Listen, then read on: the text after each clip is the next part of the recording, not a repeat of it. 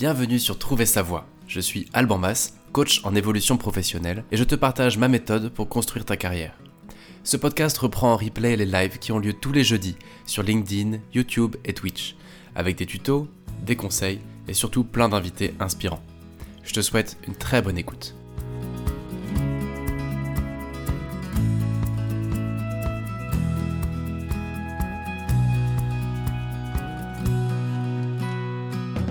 Bonjour à tous, bonjour à toutes, bienvenue sur ce nouveau live de Trouver sa voix où nous allons parler de comment utiliser les traits de personnalité qui nous font honte.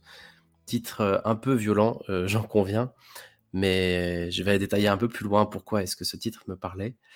Et, euh, donc encore une fois, bienvenue à chacun et chacune. je ne sais plus où on en est dans le décompte, ça doit être le 35e live.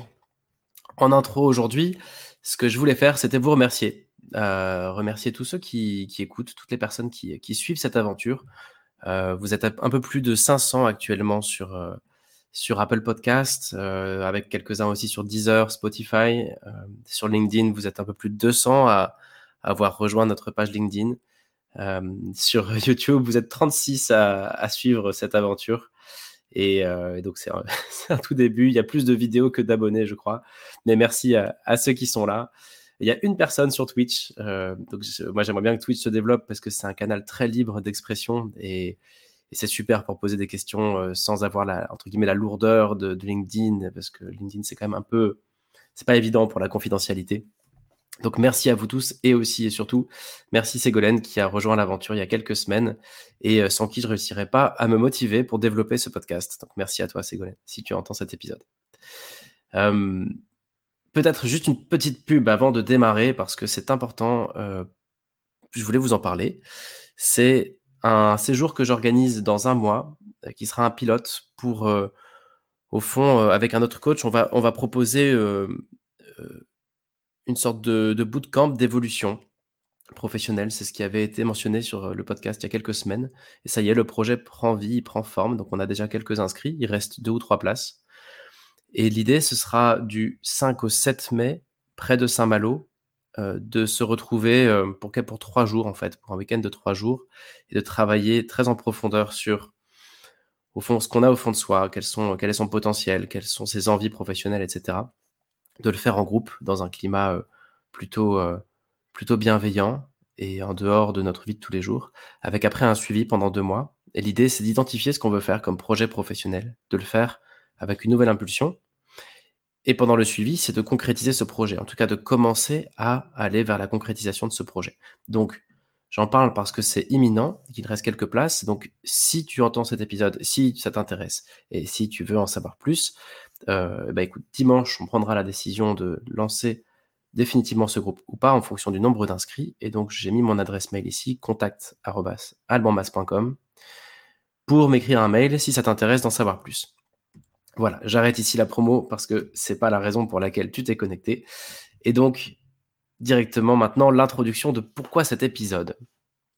Euh, au fond, depuis que j'accompagne des personnes en transition professionnelle ou en évolution, euh, eh bien, il y a toujours quelque chose qui revient. C'est cette impression qu'on a besoin de changer. Cette impression que on a euh, en nous des choses qui vont pas et que pour être bien dans son boulot, il va falloir se changer nous-mêmes. Il va falloir euh, changer certaines facettes de notre personnalité qui ne conviennent pas à l'univers dans lequel on travaille ou qui ne conviennent pas à la vie professionnelle tout court. Et c'est assez fréquent que j'entende, voilà, j'ai ce trait de personnalité sur lequel je travaille, j'ai euh, cette qualité qui ne sert un peu à rien, mais j'ai ce défaut que j'essaie vraiment de combattre, etc., etc., etc. Et c'est quelque chose qui me surprend parce que s'il y a bien un truc qu'on peut pas changer, c'est notre personnalité. Euh, et, donc j'ai voulu faire cet épisode pour essayer d'apporter un regard sur, ben, vu qu'on peut pas la changer, comment est-ce qu'on peut en tirer parti, en tirer profit? Surtout qu'en plus, ce qu'on voit comme des défauts, la plupart du temps, ce sont plutôt des ressources et des compétences. Mais je vais essayer d'expliquer ici pourquoi, au final, la, vie professionnelle peut nous faire considérer que ce sont des défauts. ça risque d'être un épisode un petit peu long, parce qu'il y a pas mal de, cas de figure que je rencontre, que je, sur lesquels je voulais euh, rebondir, réagir. Euh, toujours pareil, hein, si tu écoutes cet épisode en direct, n'hésite pas aussi à commenter avec euh, des idées de de, qualité défaut, de, de traits de personnalité sur lesquels ce serait intéressant de travailler sur comment on peut l'interpréter différemment. En tout cas, ce qui me paraît certain, c'est qu'on essaye de, de, se changer nous-mêmes, on essaye de se contorsionner pour ressembler à quelque chose qui ne nous convient pas toujours, alors que dans la plupart des cas, ce qu'il faut changer, c'est plutôt le milieu dans lequel on travaille, l'environnement, le cœur de métier, le secteur d'activité, ou même euh, juste changer de manager ou changer d'équipe changer de bureau, peu importe. Mais il y a une chose qu'on ne peut pas changer, c'est nous, et c'est ce qu'on essaye de changer. Et il y a une chose qu'on peut changer, c'est le cadre dans lequel on travaille et les missions sur lesquelles on travaille. Et ça, pour le coup, on ne l'envisage pas parce qu'on a la trouille et on se dit jamais je ne pourrai changer ma carrière. Donc je reviens pas sur pourquoi on a la trouille, parce que ça fera l'objet d'autres épisodes. C'était juste de dire que je crois qu'on se trompe sur le fait qu'on ne peut pas changer ça, et on se trompe sur le fait qu'on peut changer nous-mêmes. Voilà. Voilà pourquoi j'ai voulu faire un épisode sur ces traits de personnalité qui nous font honte, ces qualités qu'on va prendre pour des défauts, parce que c'est très fréquent et, euh, je trouve ça très dommage qu'on ne tire pas profit de ces traits de personnalité. Et, euh, donc voilà. Euh, il y a, un, essayiste français qui s'appelle Antoine de Rivarol, je ne connaissais pas, mais qui a écrit qu'on a toujours les défauts de nos qualités et on a rarement les qualités euh, voilà, si tu, écoutes ça en direct, je te laisse méditer avec moi cette, cette citation-là. On a toujours les défauts de nos qualités et plus rarement les qualités de nos défauts. Eh bien, en fait, je ne suis pas d'accord avec, euh, avec lui, avec Antoine de Rivarol. Pour moi, euh, on a justement les qualités de nos défauts. Et c'est ça dont je voulais parler aujourd'hui. C'est ça que je veux mettre en lumière. Ce ne sont pas des défauts, ce sont des traits de personnalité. Et dans certains environnements, ça peut devenir vraiment de très très grosse qualité. Tout est une question d'environnement. Donc, je vais sans plus tarder essayer de dérouler le propos de cet épisode, d'expliquer plus en détail euh, ce que je mets derrière tout ça. Juste le temps de vérifier s'il n'y a pas de questions. Mais comme il n'y en a jamais, je suis tranquille. Euh, alors, par quoi on démarre? Eh bien, premièrement, je crois que il faut savoir un truc sur nos défauts c'est que on adore nos défauts. On, a beau les détester, en vrai, au fond, on les adore.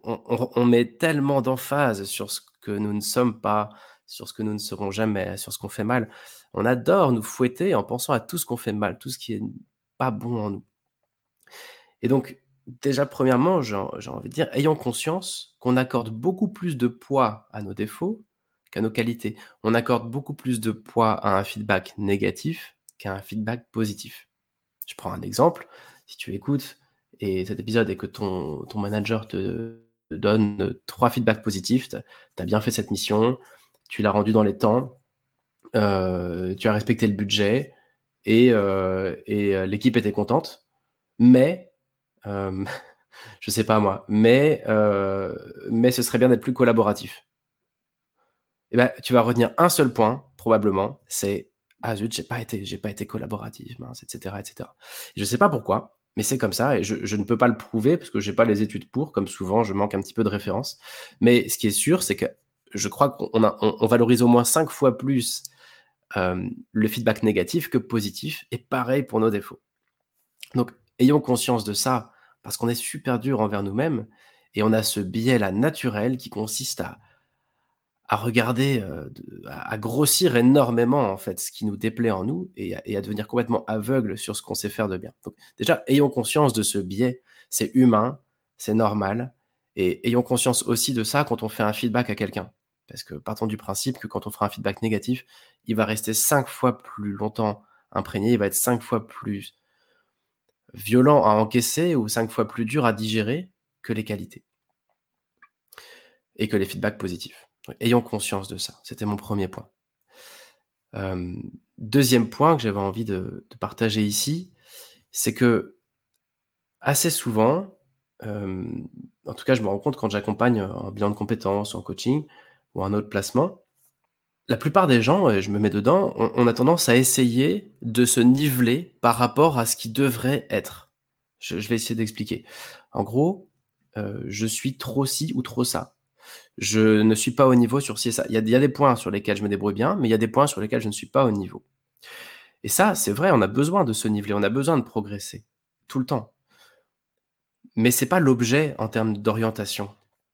Euh, le besoin de se niveler, de progresser, de s'améliorer, etc., de, développer nos d'ombre, de sortir de notre zone de confort, etc., c'est bien pour un point de fin d'année avec notre manager, quand euh, elle ou il va nous dire, voilà, euh, cette année, tu as fait tout ça très bien, mais tu peux progresser sur tel et tel point. Parce qu'il y a une fiche de poste.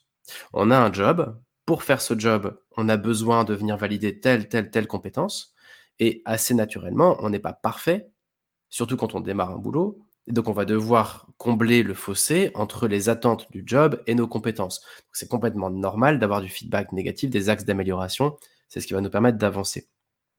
Sauf qu'en en, bilan de compétences, en accompagnement, en, en recherche d'évolution, quand on cherche le job parfait, mais ça sert à rien de voir nos axes d'amélioration. On s'en fout complètement. Parce que l'enjeu, c'est de construire la carrière idéale. Et la carrière idéale, elle est basée sur ce que l'on a intrinsèquement en nous. Le job idéal, c'est ce qu'on fait naturellement, c'est ce dans quoi on est bon. Et la vie va se charger de nous faire faire des trucs dans lesquels on n'est pas doué. Mais si dès le départ, dans le brief initial de ce qu'on veut faire, on intègre des choses dans lesquelles on n'est pas doué, mais ça va être compliqué. On est là ici, sur ce podcast, et quand on cherche sa voie et quand on cherche à faire les bons choix pro, on cherche à designer le boulot idéal. Alors, je ne veux pas lancer le débat, est-ce que ça existe? On en a déjà parlé d'ailleurs. Mais je voudrais juste dire que c'est complètement caduque et inutile de s'intéresser à nos défauts dans cette réflexion de recherche d'un boulot dans lequel on va être payé à être heureux. Payé à donner ce qu'on a de meilleur. C'est différent de chercher ce qu'on a de meilleur que de chercher les trucs dans lesquels on est nul et où en travaillant comme des fous, on va passer de la nullité à la médiocrité. et puis au max du max, on arrivera à la moyenne. Donc on s'en fout complètement. C'est pas du tout l'objet. Donc mon deuxième point ici, c'est de dire arrêtons de nous cramponner à ce qu'on fait mal. Chaque qualité, euh, enfin chaque trait de personnalité, chaque qualité a un opposé. C'est-à-dire que si quelqu'un est très organisé, bah, il risque ou elle risque d'être très peu spontané si quelqu'un est très très spontané, bah forcément ça va être peu organisé. On peut pas être à la fois extrêmement créatif et extrêmement rigoureux. Donc au fond, il y a toujours cette balance là dans la vie.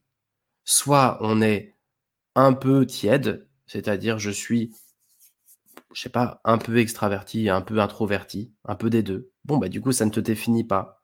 C'est ok, je suis, je suis au milieu. Soit je vais être beaucoup l'un. Et si je suis beaucoup l'un, mais je ne serai pas du tout l'autre si je suis extrêmement rigoureux, je pourrais pas être extrêmement créatif, c'est pas possible. Parce que ce sont des opposés, en fait.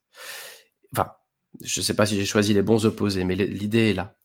Et donc, c'est de se dire, arrêtons de nous cramponner à ces défauts. On est là pour chercher et designer des carrières idéales pour nous. Donc, c'est pas en regardant ce qu'on veut plus faire, c'est pas en regardant ce dans quoi on n'est pas bon qu'on va y arriver. C'est en regardant où est notre potentiel, qu'est-ce qu'on aime faire, qu'est-ce qu'on fait bien. Et d'ailleurs, juste pour conclure ce deuxième point, très fréquemment, euh, j'entends, euh, voilà, je ne sais pas où je vais, mais je sais où je ne veux plus aller. D'accord, mais on s'en fout. Pardon, mais ça ne te sert à rien de savoir ce dont tu veux plus. en tout cas, c'est ce que je crois. Euh, savoir ce que tu n'aimes pas, c'est bien, mais ça ne te fera pas avancer. L'enjeu, c'est de savoir ce que tu aimes et ce vers quoi tu peux aller. Donc, comment on peut faire? Quand on est juste en mesure de dire voilà ce dont je ne veux plus, parce que je suis bien conscient que parfois c'est la seule chose qu'on peut faire, très souvent d'ailleurs, hein. on, sait ce qu'on veut plus, mais on ne sait pas du tout ce qu'on veut, bah, c'est de tourner ça. Je ne veux plus du tout de management. Bon, ok. Alors qu'est-ce que ça veut dire? À quoi ça t'invite? Ah, bah, ça m'invite à en fait, si ça m'invite à du management transversal, où j'aurais pas la responsabilité hiérarchique des gens. Ah, ok, là, ça devient exploitable. Je ne veux plus travailler seul. Ok, à quoi ça t'invite? Ah, ça m'invite à trois petits points.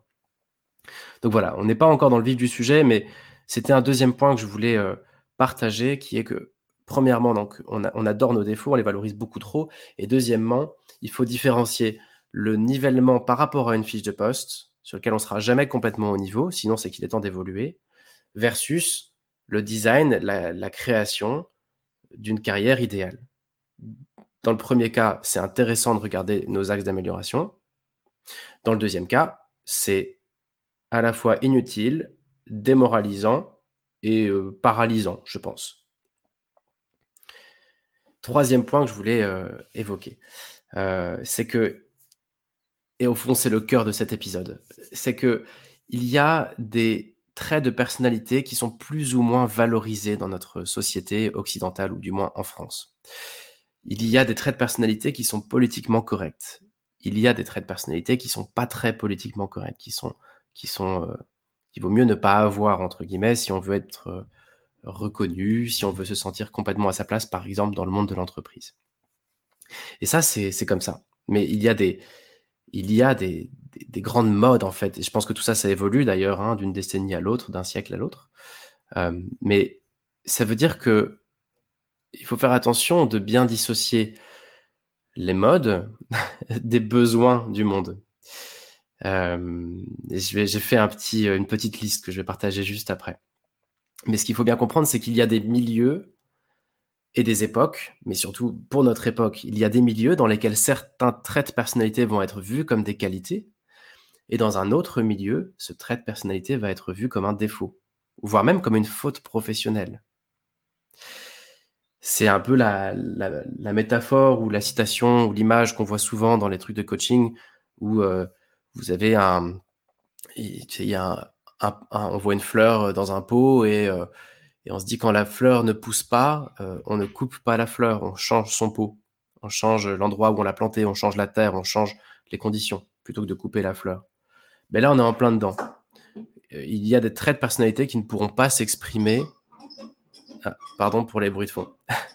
il y a des traits de personnalité qui ne pourront pas s'exprimer dans certains environnements, d'autres traits qui, pourront s'exprimer dans... Excusez-moi, il y a du bruit autour, donc ça me déconcentre un petit peu. Euh, je prends deux exemples comme ça, juste vite fait pour, euh, illustrer ça. Négocier un salaire. La capacité à négocier un salaire, tout le monde ne l'a pas. Des personnes qui sont très douées pour ça, qui négocient tout, tout le temps. Eh bien, dans un environnement, par exemple, de vente et en entretien d'embauche, ne pas négocier son salaire, c'est presque vu comme un aveu de, bah, de pas d'incompétence, ce serait trop, mais de, c'est presque une faute professionnelle, quoi. Le boulot va consister, entre autres, à négocier. Quelqu'un qui n'est pas capable de négocier un truc en entretien ou de parler du chiffre d'affaires qu'il a développé ou autre, ça arrive très souvent, mais ça reste quand même plutôt mal perçu. Parce qu'on est là dans des boulots où il y aura de la négo. Maintenant, si on transpose ça, ce tempérament un peu euh, combatif qui veut négocier le, un salaire ou autre, on le transpose ça, par exemple, je sais pas, dans l'univers du social ou euh, d'un, je ESAT euh, qui va faire une structure d'insertion pour des personnes, par exemple, en situation de handicap il est hors de question de, négocier quoi que ce soit, c'est pas l'esprit. Et ce serait très mal vu, ce serait une faute de négocier. Un autre exemple, ce serait par exemple euh, l'inflexibilité. Quelqu'un d'inflexible, c'est plutôt mal vu partout. Quelqu'un qui est complètement rigide, qui va jamais, jamais se laisser influencer. Genre, inflexibilité totale. C'est très mal vu dans la plupart des milieux professionnels où on a besoin de souplesse et d'arrondir les angles et d'être un petit peu politique, etc., etc. Mais n'empêche que, par exemple, dans, le contrôle euh, ou dans le journalisme d'investigation, et plein d'autres exemples, eh ben, ce serait une faute professionnelle d'être euh, flexible, conciliant. Euh. donc, donc voilà, c'est juste pour illustrer à quel point, en fonction d'un milieu, en fonction d'un environnement, il y a des traits de personnalité qui sont plus ou moins souhaitables, plus ou moins acceptés, et d'autres qui sont plus ou moins à bannir, plus ou moins euh, mal vu en gros. Et puis il y a le monde de l'entreprise au global. Et j'ai fait une petite liste ici pour essayer d'illustrer à quel point le monde de l'entreprise est codifié et à quel point certaines compétences, certains traits de personnalité qui sont des, des forces sont mal perçus ou mal valorisés en entreprise. Et donc je fais cette liste parce que si tu te retrouves là-dedans, eh bien tu vas pouvoir tirer parti de ces traits de personnalité qui peut-être jusqu'ici pour toi étaient considérés comme euh, ben, des, euh, des tares ou des problèmes, alors qu'au fond, une partie de ton potentiel se situe dans ce trait de personnalité. Surtout s'il est très développé, comme je le disais un petit peu avant, où au fond, on peut être soit un peu euh, tiède, soit très, très... un trait de personnalité peut être un petit peu marqué, dans ce cas-là, il n'y a pas de sujet mais il peut être aussi très marqué. Et dans ce cas-là, c'est hyper structurant pour toi dans tes réflexions pro et dans ton évolution.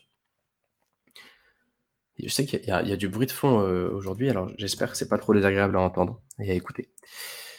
Euh, Premier exemple.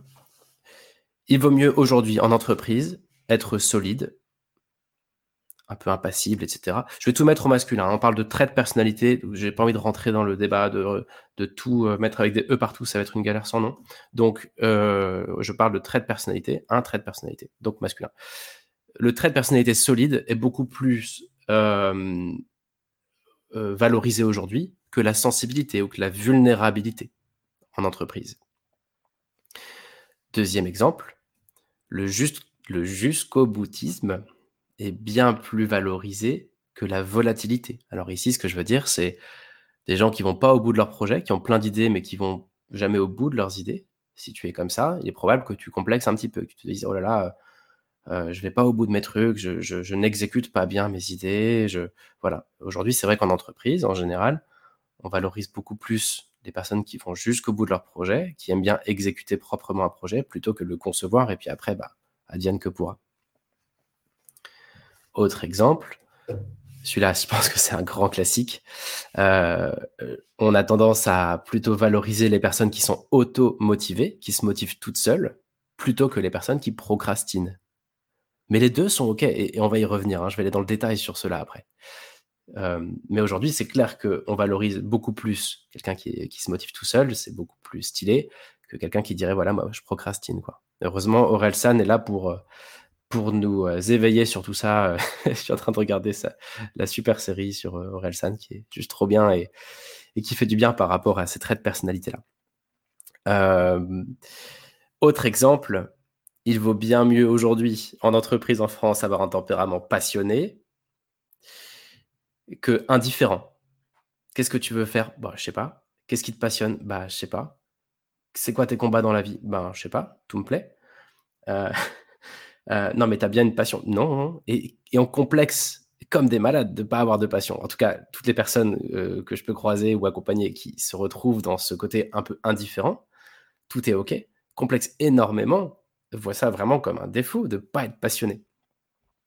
Et c'est un petit clin d'œil aussi pour, voilà, pour vous, toutes, vous tous que j'ai pu euh, accompagner, qui m'avaient parlé de ce point-là, de la passion. Bah, c'est l'occasion d'en parler ici au micro. Et on ira dans le détail aussi sur celui-là.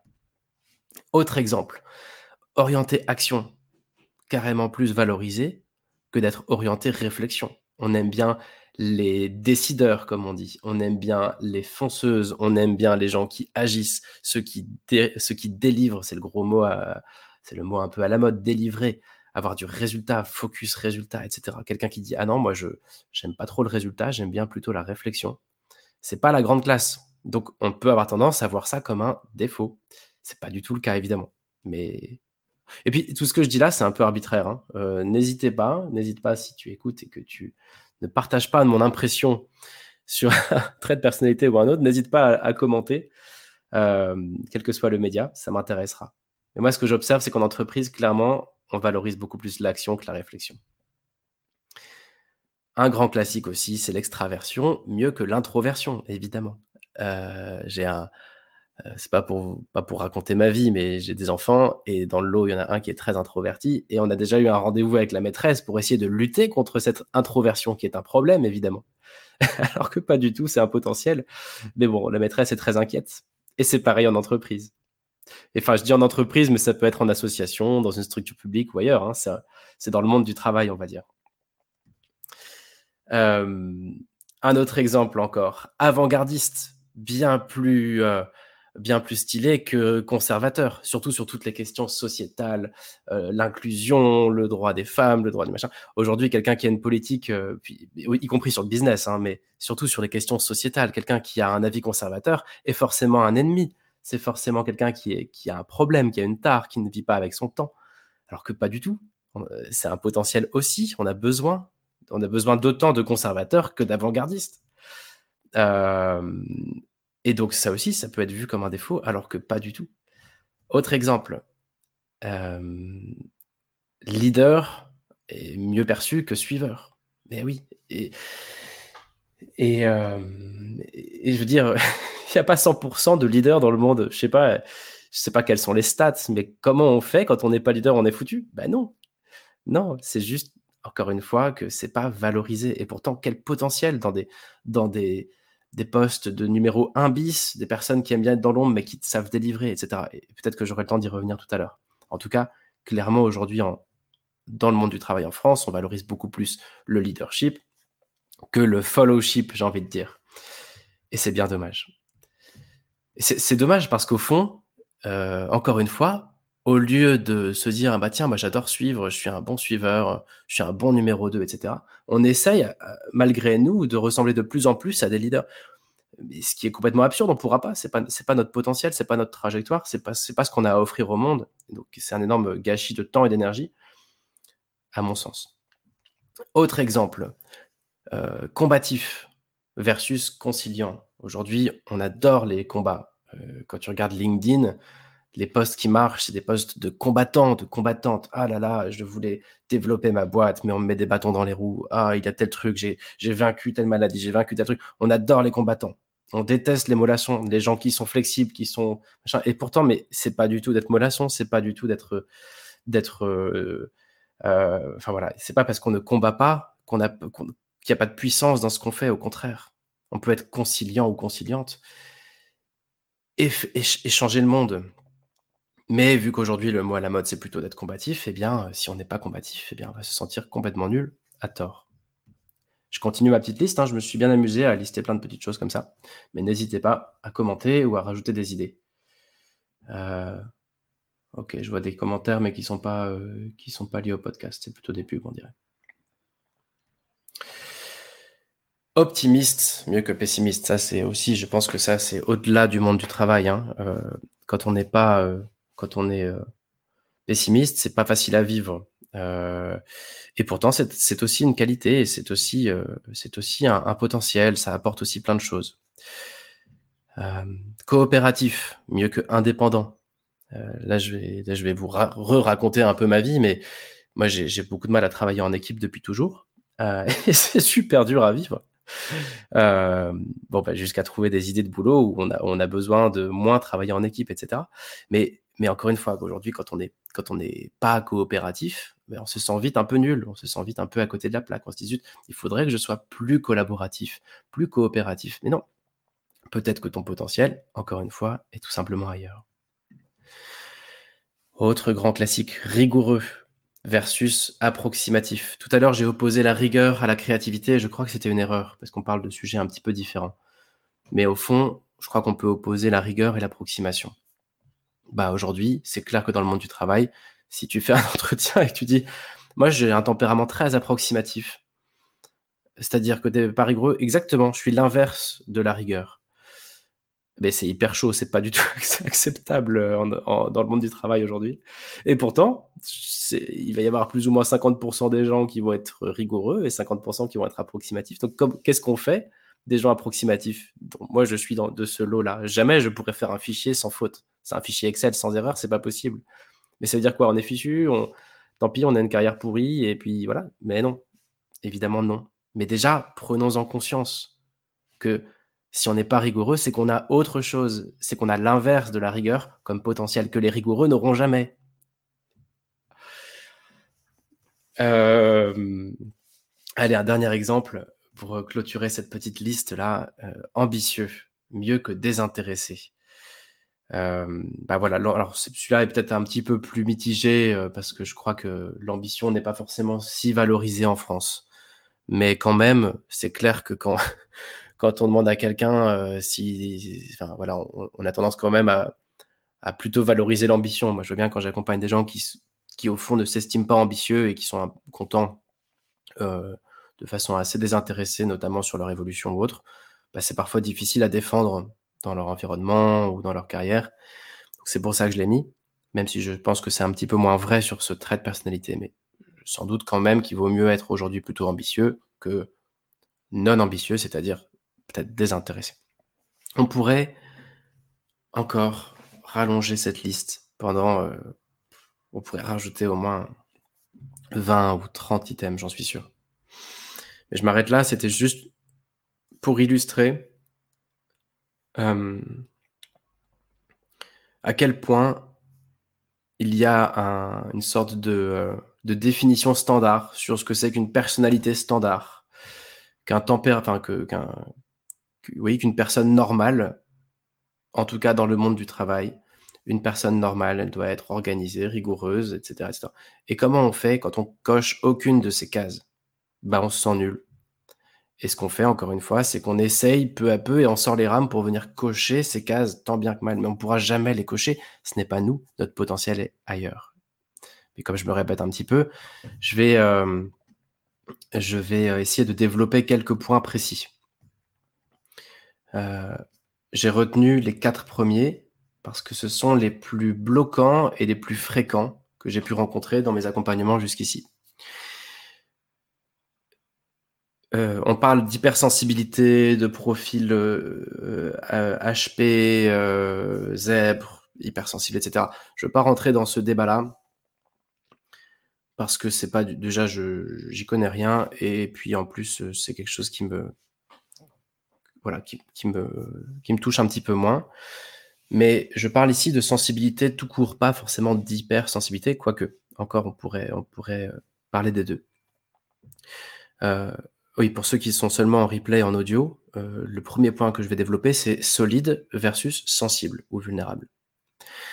Comment on fait, quel potentiel on a quand on est vulnérable plus que solide, quand on est sensible plutôt que euh, euh, solide Bien déjà, c'est de se dire que la vulnérabilité, c'est la, la conséquence d'une qualité poussée à l'excès. La sensibilité, poussé à l'excès peut devenir une forme de, vulnérabilité. Mais n'allons pas jusque-là, gardons la qualité pour ce qu'elle était, la sensibilité.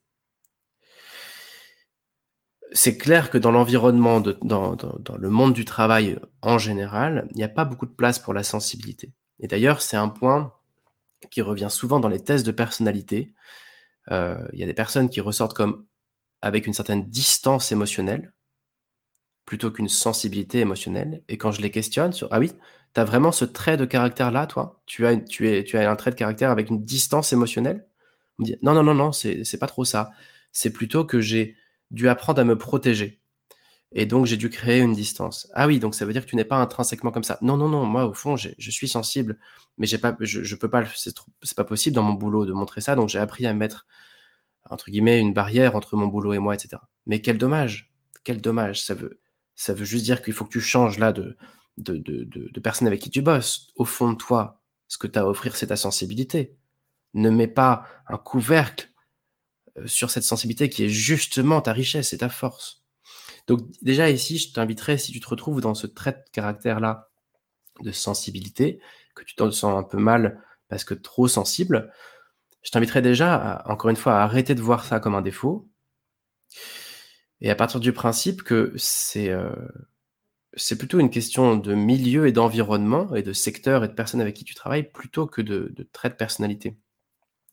Je vais te prendre quelques exemples d'environnements dans lesquels l'insensibilité est un défaut impardonnable. Euh, dans tous les milieux artistiques, imagine une seconde euh, quelqu'un qui gravite dans, dans un environnement euh, artistique et qui serait insensible.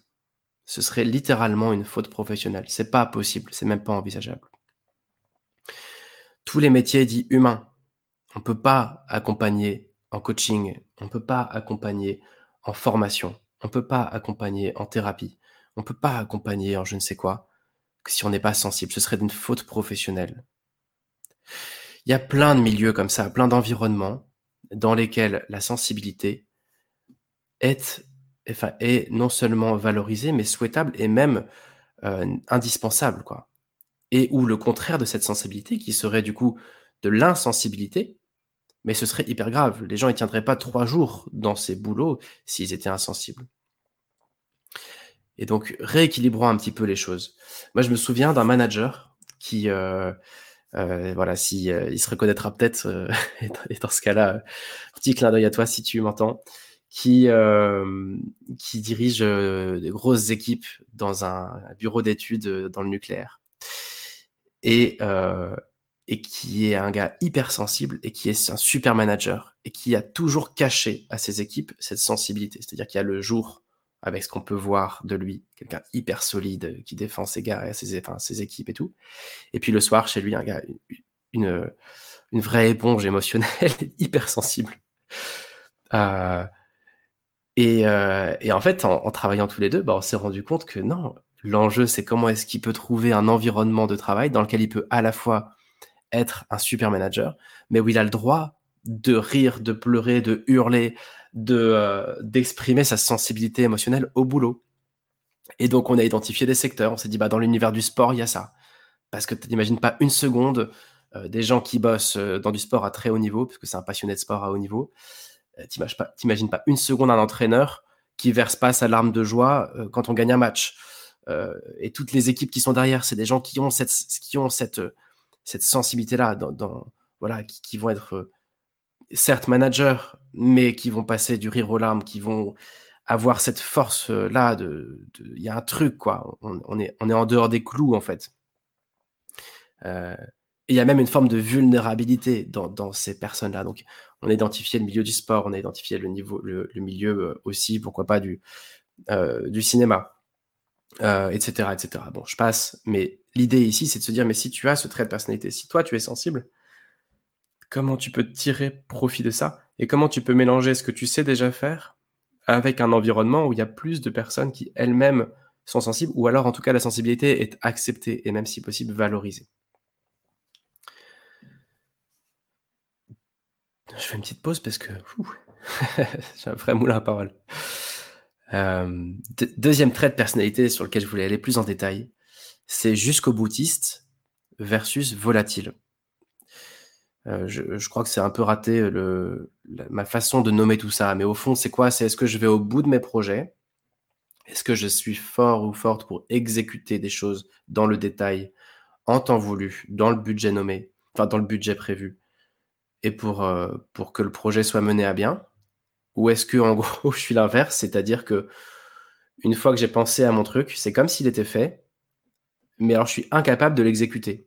Dans ma tête, c'était un truc de fou avec euh, euh, voilà, il y avait un tel qui faisait ci, il y avait telle équipe qui faisait ça, il y avait tel truc génial qui allait se passer. puis en fait, dans la concrétisation, c'est tout pourri, voire même ça se concrétise pas.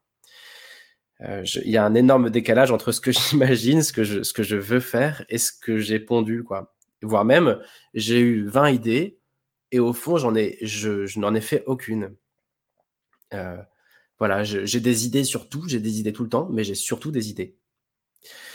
Eh bien, si tu te retrouves là-dedans, si tu es euh, l'inverse d'un jusqu'au boutiste ou l'inverse d'une jusqu'au boutiste, c'est-à-dire si toi, quand tu as commencé un projet, au lieu de le faire tu l'arrêtes pour en démarrer un autre, je t'invite à considérer une chose.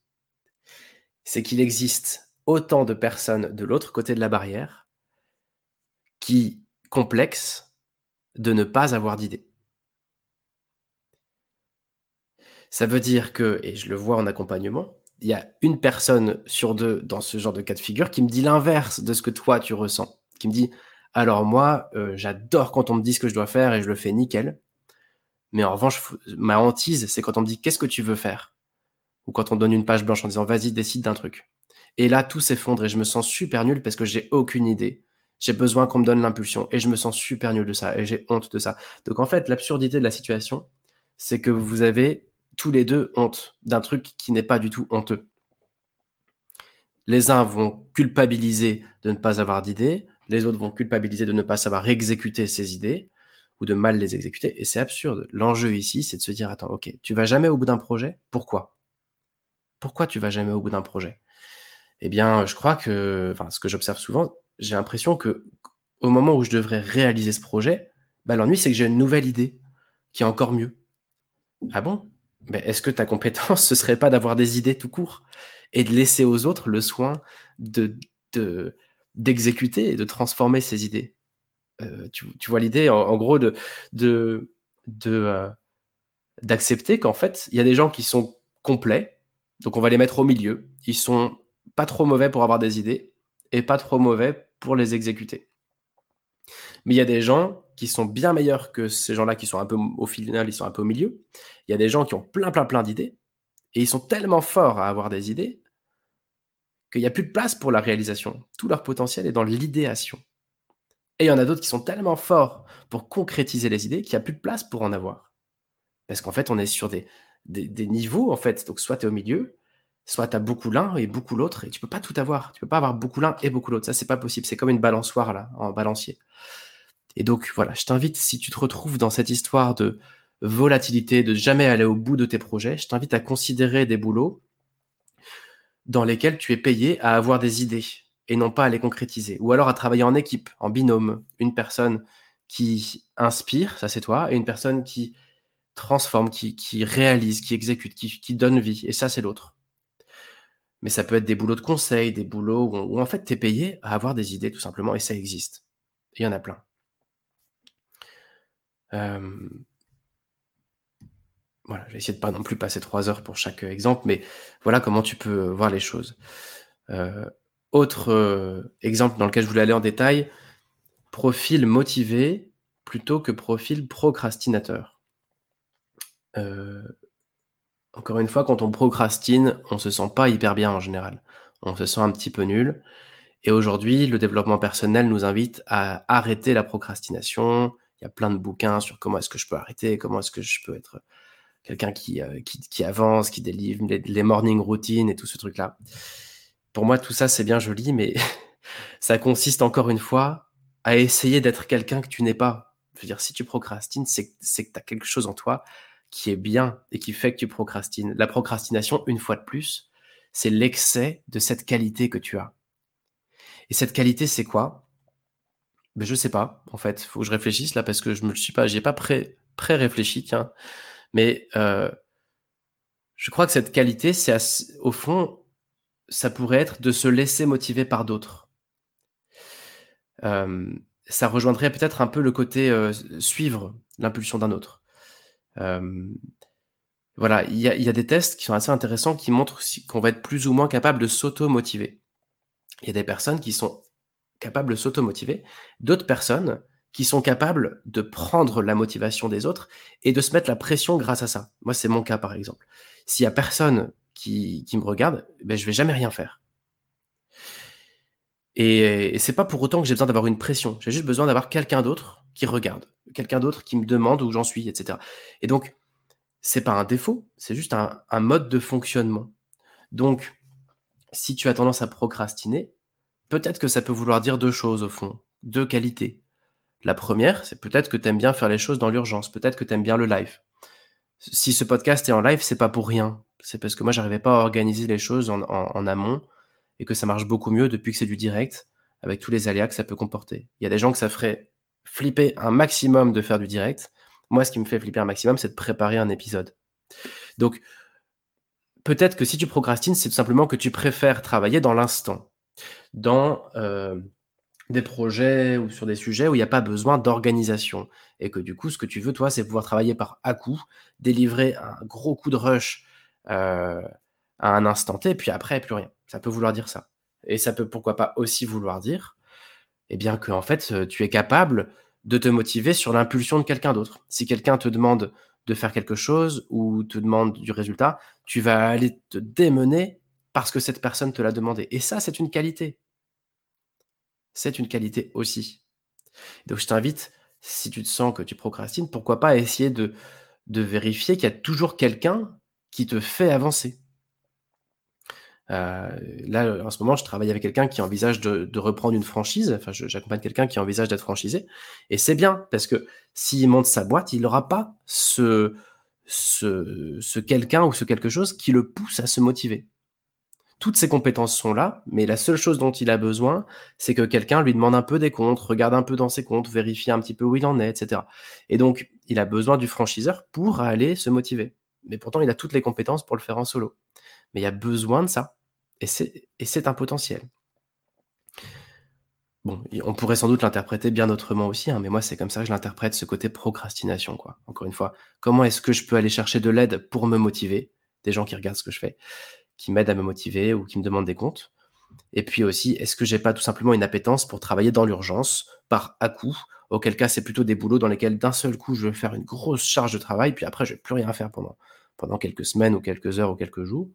Puis après, ça va repartir à fond, puis après, plus rien. Voilà. Un peu comme ce podcast, encore une fois, que tu écoutes. Il se passe rien pendant une semaine, puis une demi-heure avant les épisodes, hop, je me réveille, et là, c'est parti. Euh, bref. Dernier, euh, euh, dernier trait de personnalité sur lequel je voulais aller en détail, c'était passionné versus indifférent. Parce que je crois que celui-là, c'est le plus important de tous. C'est celui sur lequel il y a plus de euh, euh, d'écueil, de, culpabilité, etc. On vit vraiment dans un monde où, quand t'as pas de passion, c'est chaud.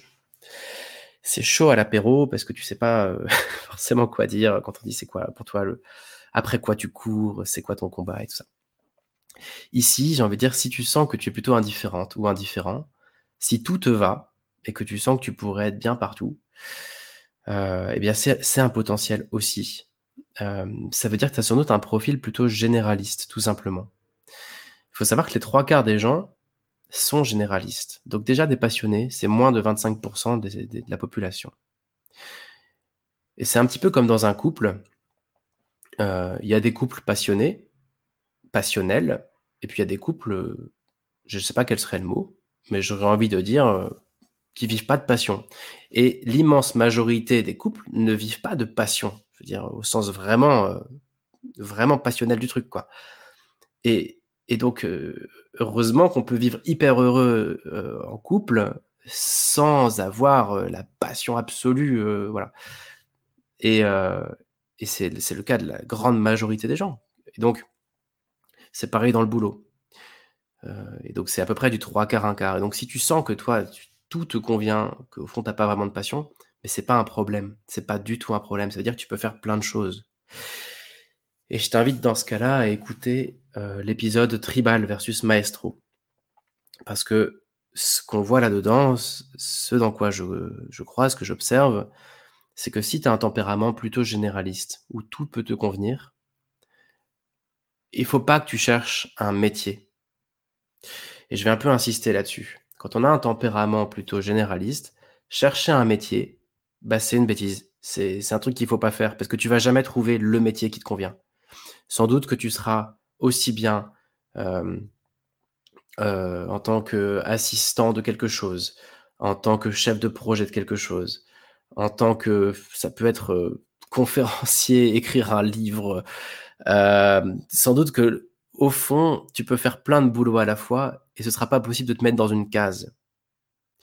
Parce que peu importe le métier, il y en a plein qui peuvent te convenir. Donc, si tu te retrouves là-dedans, où est ton potentiel? Eh bien, je crois que ton potentiel, c'est de rejoindre un projet ou des personnes qui t'inspirent.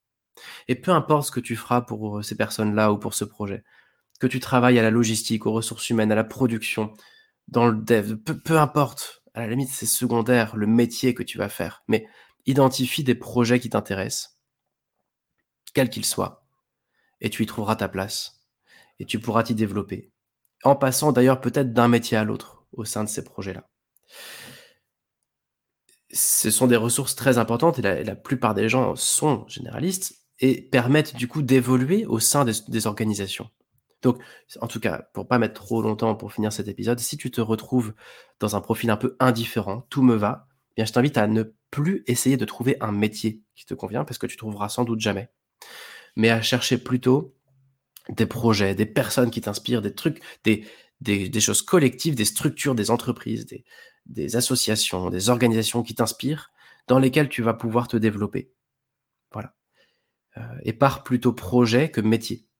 Parce qu'au fond, le métier, sans doute que ça veut rien dire du tout pour toi. Voilà, je m'arrête ici parce que ça fait déjà quasiment une heure que je raconte mes, salades là, et c'est un, épisode très long. Et, euh, donc, euh, en plus, je vois qu'il n'y a pas de commentaires, pas de questions, donc euh, je vous souhaite à tous et à toutes une belle fin de semaine. Rendez-vous jeudi prochain pour parler, je ne sais pas encore de quoi d'ailleurs, mais on verra bien, qu'on faire le point sur la procrastination. Allez, à bientôt.